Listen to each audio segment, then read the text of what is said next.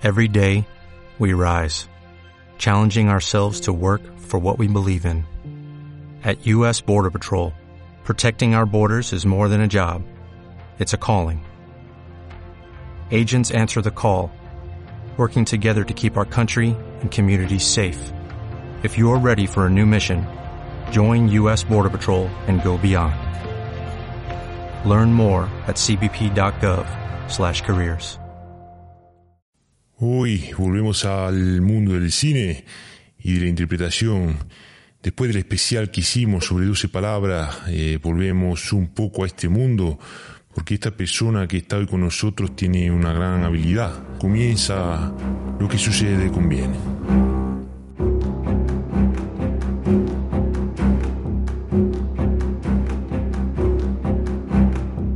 Manuel Sandoval tiene 34 años, lleva actuando desde los 13 cuando apareció por primera vez en un anuncio de galletas Oreo y de entonces no ha dejado de trabajar. Su papel más relevante fue el de Raúl en física y química y después dio el salto al cine con Esterillas de, de Pasión, donde obtuvo una candidatura a los premios Goya como actor de reparto.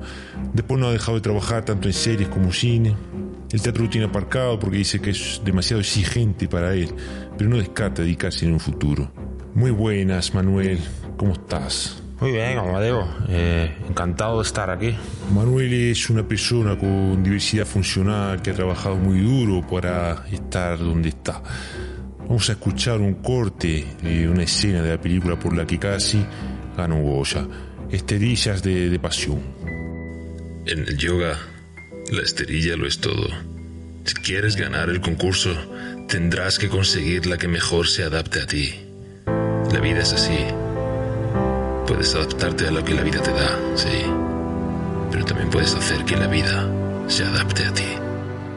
Bonito discurso, Manuel. Según me comentabas antes de ponernos a grabar, este discurso fue clave para que te nominaran. Esto, esto es así. Eh, efectivamente, eh, Frank Milo, el director, bromeaba con eso durante el rodaje, pero es cierto que fue determinante según me comentaron después eh, en la academia. Dicen de esta película que es el Dirty Dancing del yoga. Bueno, las comparaciones siempre son odiosas, pero es cierto que a José Boro, el guionista, siempre, él siempre tuvo esa película en mente.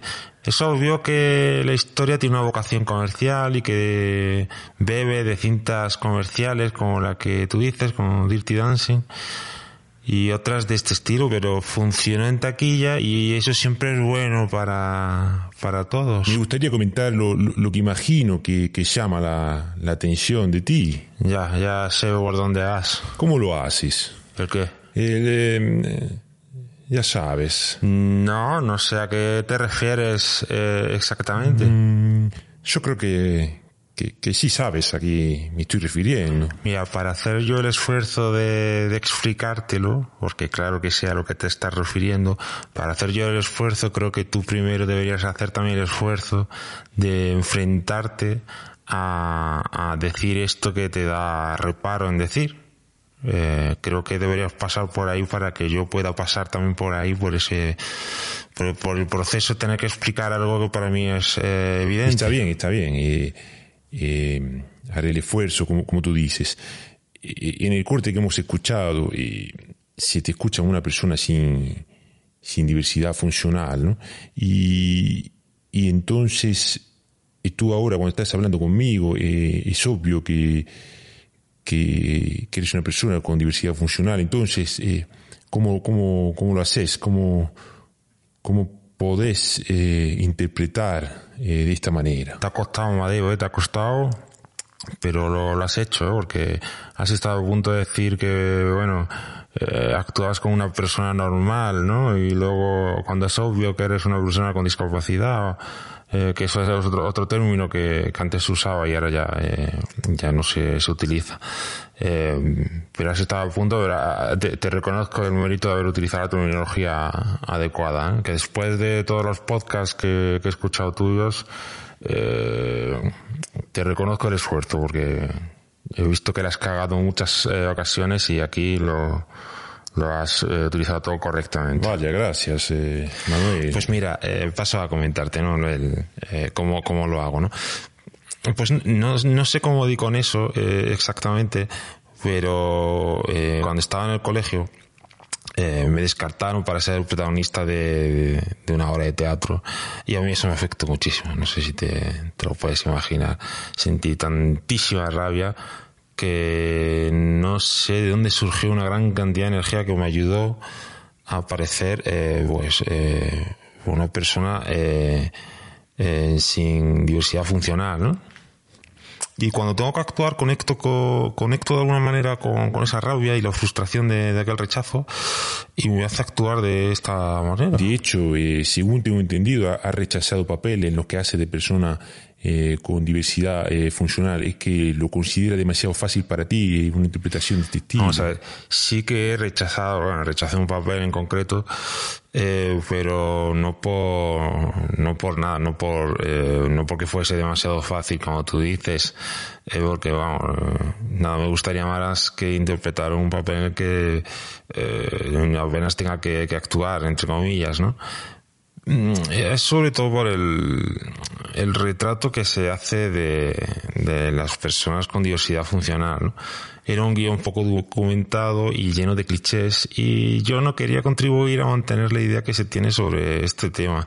Si mañana, si mañana me llega un guion con sensibilidad donde se aborde este tema de una forma seria, yo no tengo ningún problema en estar ahí, vamos, seré el primero. Si me llaman, eh, estaré encantado. Si te lo vuelven a pedir, ¿no? Si me lo vuelven a pedir, Me claro. gustaría incidir en, en esta transformación que hace. Como, co- o sea, ya, ya has comentado que, que conectas con la frustración para, para transformarte, pero si esto es así, eh, ¿por qué no lo haces en tu día a día? Obviamente esto es algo que me preguntan mucho, ¿no? Y, a ver, yo he tenido que buscar esta transformación porque si no, no podría trabajar como actor, esa es la verdad.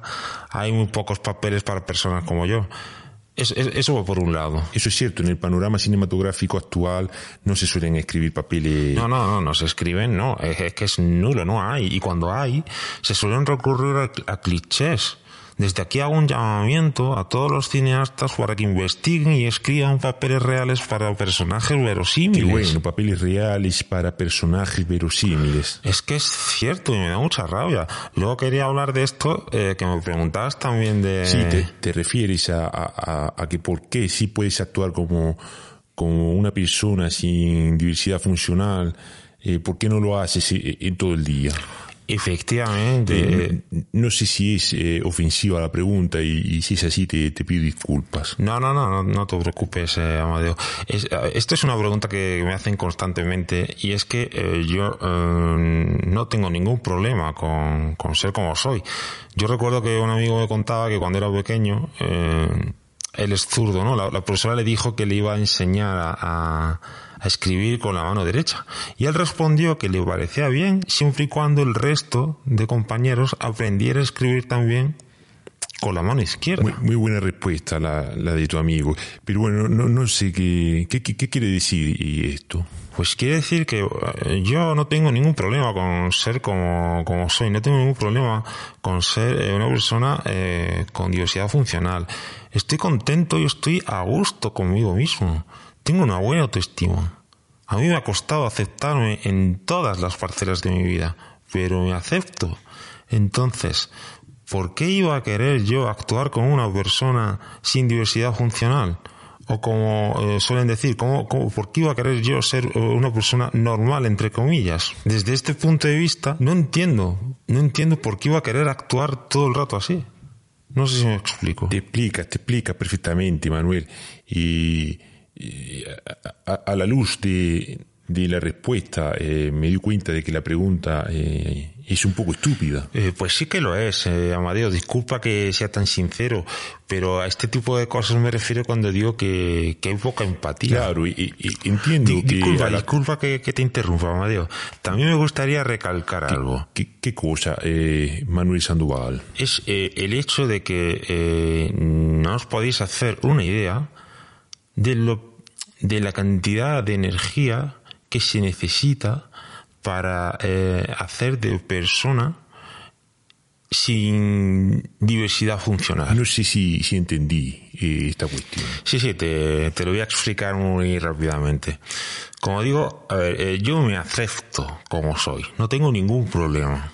El problema suele estar alrededor. Es la gente sin diversidad funcional la que suele tener un problema con eso. Yo si, si tuviera que hacer todo el rato de persona sin diversidad funcional, como lo eres tú, por ejemplo, supuestamente, porque ahora me gustaría entrar en eso, tendría que hacer una gran inversión energética. Y la pregunta que hago ahí es, ¿para qué querría hacer yo esa inversión energética? ¿Para agradarte a ti? ¿Porque a ti te incomoda relacionarte con alguien que tiene una supuesta dificultad o, cualidad, o cualidades diferentes a las tuyas? Porque no es como tú. Pues si tú tienes esa dificultad, haz tú algo por cambiarlo. Pero no me eches a mí, el muerto, de tener que cambiar yo, cuando el problema lo tienes tú. A esto quería llegar con, con el ejemplo de mi amigo con lo de escribir con la mano derecha. Que no sé si había quedado claro. Bueno, si quedó alguna duda, ahora ha quedado eh, clarísimo. Eh, ahora estoy dudando de si preguntar algo porque tengo la sensación de que no tengo la sensibilidad suficiente para seguir esta conversación. No, no, no te preocupes, Amadeo, porque estoy muy acostumbrado a relacionarme con personas con el mismo grado que tú de inconsciencia. Eh, y a ver, yo, yo, sé que se le puede echar la culpa a la, al sistema educativo, a que no se sensibiliza lo suficiente la escuela, pero también cuando todos cumplimos cierta edad eh, somos responsables de nosotros mismos. No podemos estar uh, echando la culpa a la escuela o al pasado.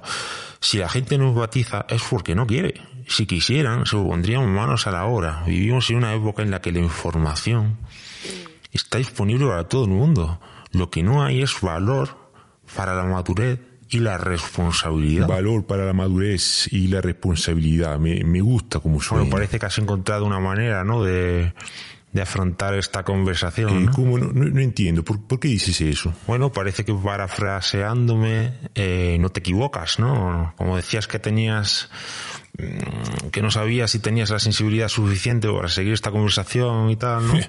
Y bueno, parece que pillaste mi estrategia, Manuel Sandoval, y no sé cómo continuar esta entrevista, la, la verdad, estoy, estoy perdidísimo. Mira, esto que está pasando es un ejemplo muy claro de, de, lo que me supondría a mí, ¿no? Eh, ser una persona sin diversidad funcional. Tú ahora mismo eh, estás haciendo un esfuerzo enorme, ¿no?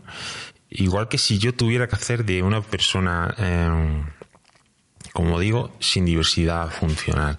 Tú ahora estás apurado, no estás siendo tú, porque a lo mejor una parte de ti quiere mandarme a la mierda, como he visto que haces en otras entrevistas, pero no te lo permites, no eres libre.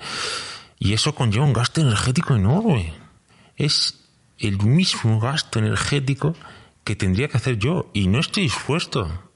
Y como ese, pues podría ponerte más ejemplos. ¿Y más ejemplos como, como cuáles? Podrías poner eh, al menos uno. Sí, sí, claro.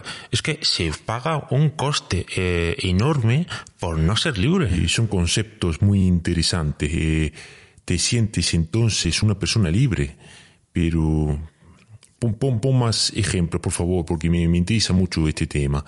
Eh, personas como como yo entonces no, no son libres. Pues es, lo que te digo, no me mandas a la mierda porque sabes que te quedarías sin audiencia.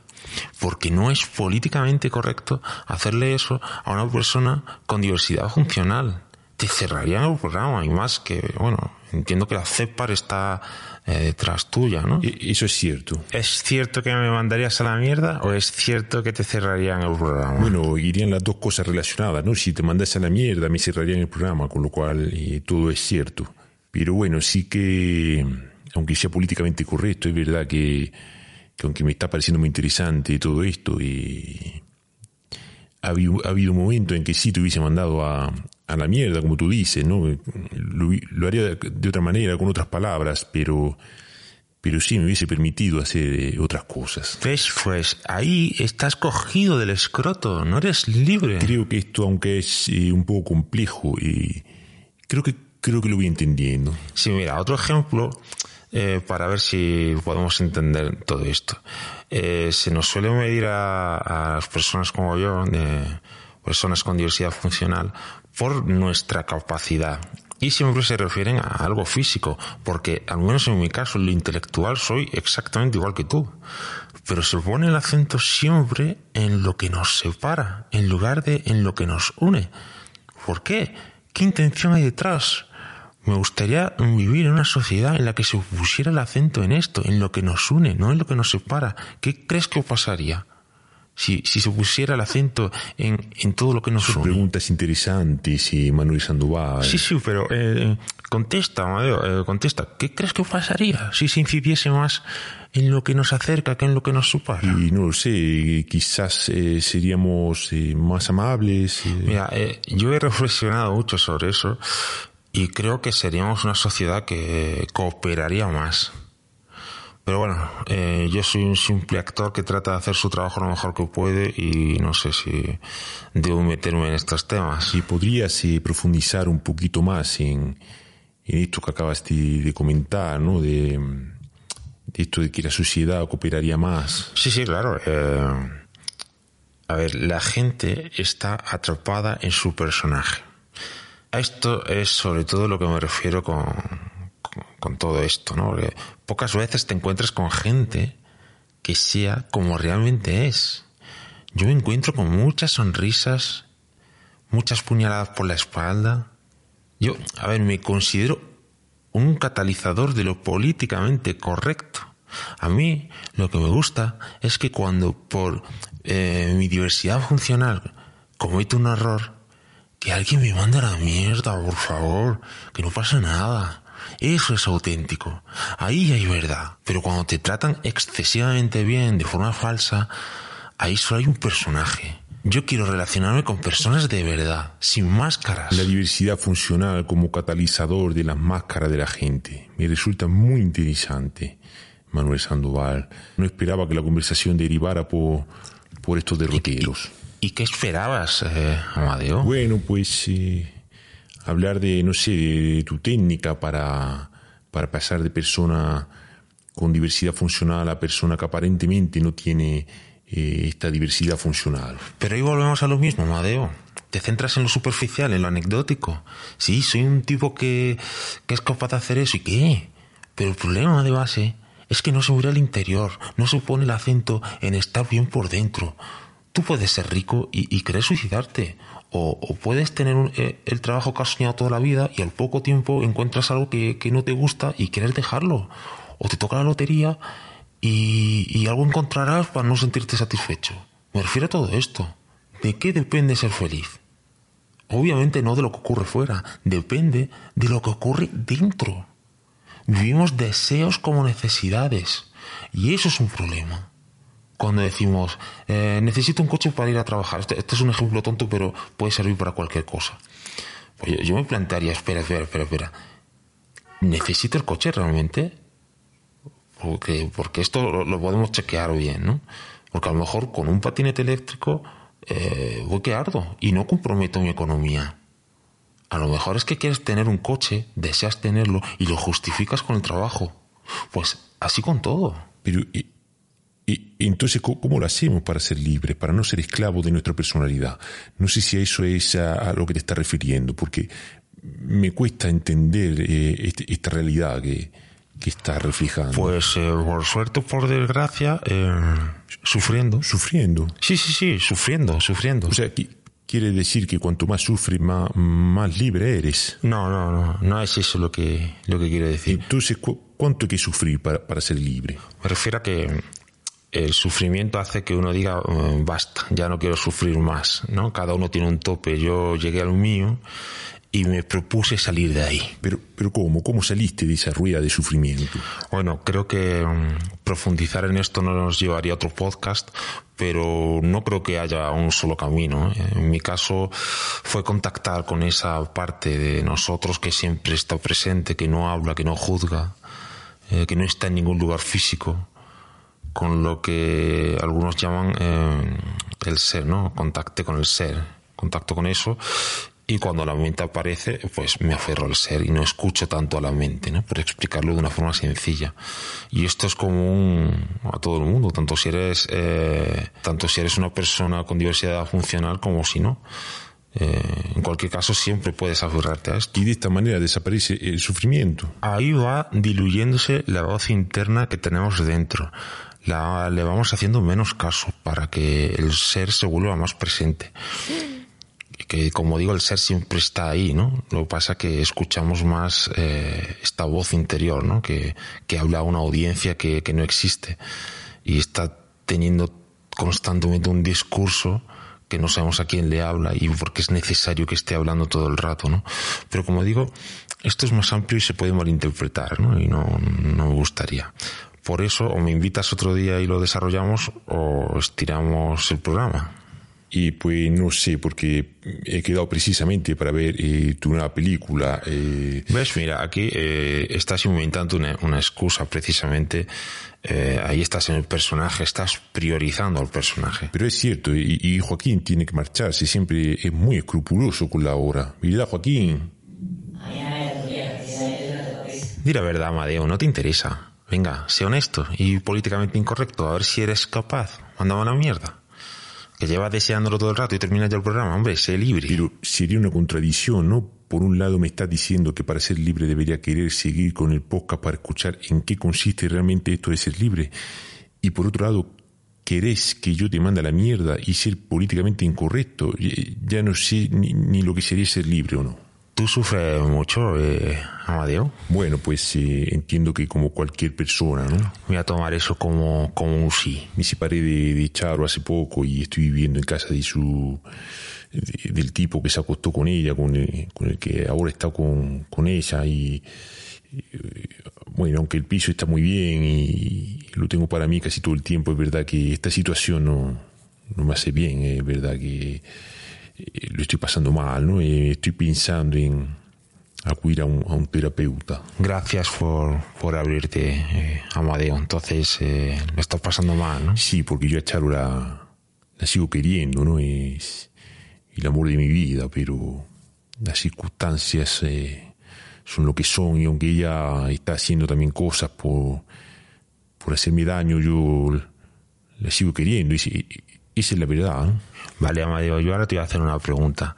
¿Qué tendría que pasar para que dejases de sufrir por esto? Bueno, pues que Charo me, me pidiese disculpas y me dijera de volver de nuevo a casa y, y estuviese al menos un mes eh, pidiendo disculpas y haciendo todo lo que yo quisiera, por lo menos eso.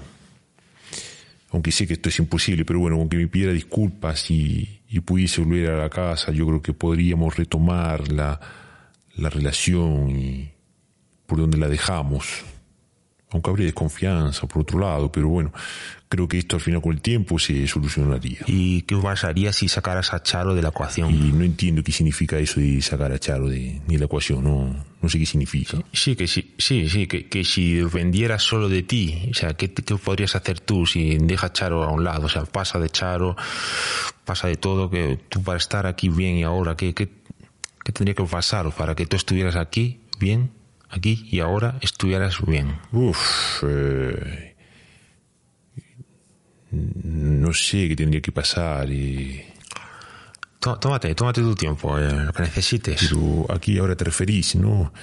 Eh, para estar aquí bien, aquí y ahora, sin, sin sufrir, ¿no? Eso es, eh, aquí y ahora, sí. Pues eh, imagino que, que arrancar estas imágenes que tengo en la cabeza, ¿no? Y, y este discurso mental, ¿no? Y estar todo el rato diciéndome que hay que ver lo que estoy permitiendo, ¿no? Que hay que ver lo que me hizo, lo que, lo que me hizo Charo, ¿no? Lo que me, está haciendo y eh, el ridículo que, que, me hizo hacer, la vergüenza que me hizo pasar, ¿no? Eh, me gustaría que desaparecieran todas estas cosas, claro. Claro, mira, pensar es un hábito, entonces, eh, al igual que tampoco le hacemos tanto caso al estómago cuando hace la digestión o a, otra, otro órgano, eh, tampoco tendríamos por qué darle tanta importancia a lo que pensamos, ¿no? Y podríamos empezar a centrarnos más en, en la parte que siempre está presente, ¿no? que no habla, esa parte que está siempre presente, que, que, no pertenece a ninguna religión, que no se va a ningún sitio, que siempre, siempre, siempre está ahí. Y entonces esa es una manera de empezar a hacerle menos caso a, la mente y usarla solo cuando sea estrictamente necesario, no, no prestarle atención cuando siempre está elaborando un discurso mm, aleatorio. Eso podría ser un buen comienzo. Me parece muy interesante todo esto, Manuel Sandoval. Por eso a mí me gustaría irme con una reflexión, ¿no? Que, a ver, eh, ¿soy una persona con diversidad funcional? Sí.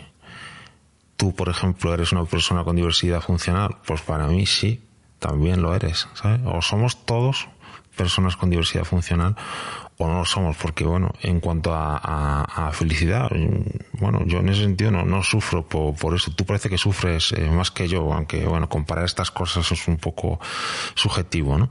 Pero bueno, para mí eso es otro hándicap, ¿no? O, una discapacidad, ¿no? Como se decía antes. Pues, pues para mí tú tienes e, esta discapacidad ¿eh? y yo, yo no la tengo. Entonces, ¿quién es? ¿Quién tiene aquí la diversidad funcional? O somos todos o ninguno.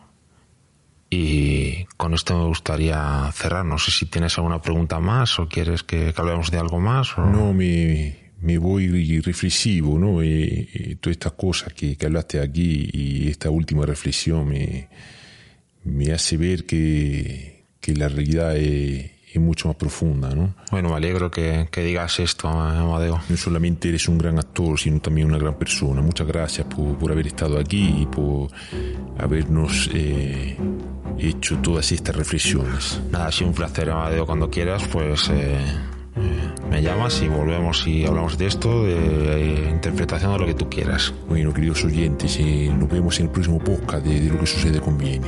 Hasta otra. Hasta otra. Amadeo, cuídate.